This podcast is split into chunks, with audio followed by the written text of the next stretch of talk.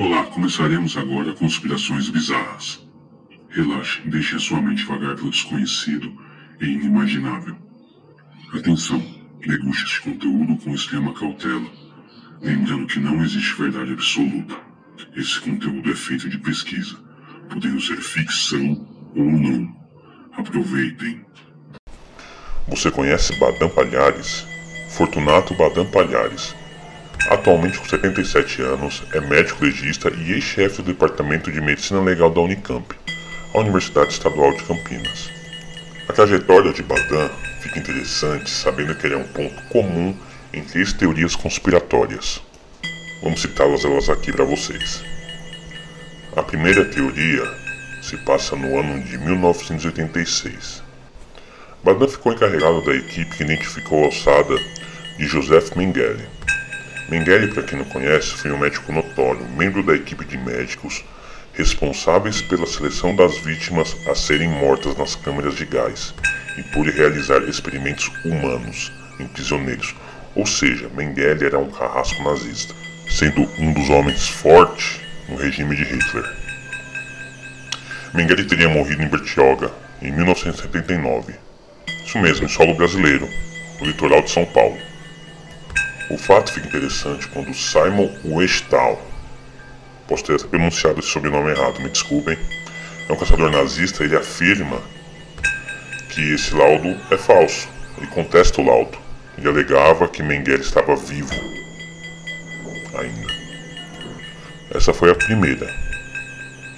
A segunda teoria acontece em 1996 Badan teria participado e sido encarregado pela autópsia da criatura extraterrestre capturada em Varginha por militares brasileiros.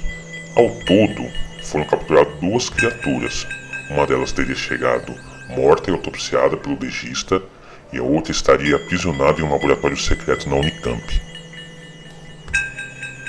Sobre o assunto, em uma entrevista concedida para o portal G1 em 2016, Badan disse que tudo se trata de uma grande mentira.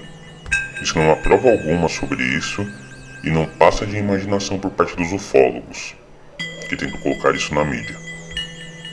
Perguntado sobre vida extraterrestre, Badan não acredita, mas caso fosse descoberta, ele adoraria participar das pesquisas. E a terceira teoria se trata de um crime político. Ou não. O ano é 1996, novamente, Badon assinou o laudo da morte do PC Farias. PC Farias é o ex-tesoureiro do presidente Fernando Collor de Mello. O laudo afirmava que a namorada de PC, Susana Marcolino, havia tirado nele e depois se suicidada. Segundo Badan, ela tinha motivo,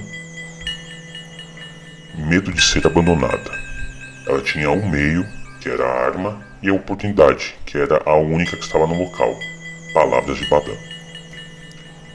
Quatro anos depois, esse laudo foi contestado pela CPI do narcotráfico. Segundo os investigadores, a morte dos dois simplesmente foi queima de arquivo, ou seja, Badan foi acusado de produzir laudos falsos. Badan está cercado por teorias das conspirações. Várias histórias são apontadas, digamos, várias polêmicas também. Agora, tirem suas conclusões. Será que Badan forjou esses laudos? Será que Badan estava envolvido no caso Varginha? Tirem suas conclusões.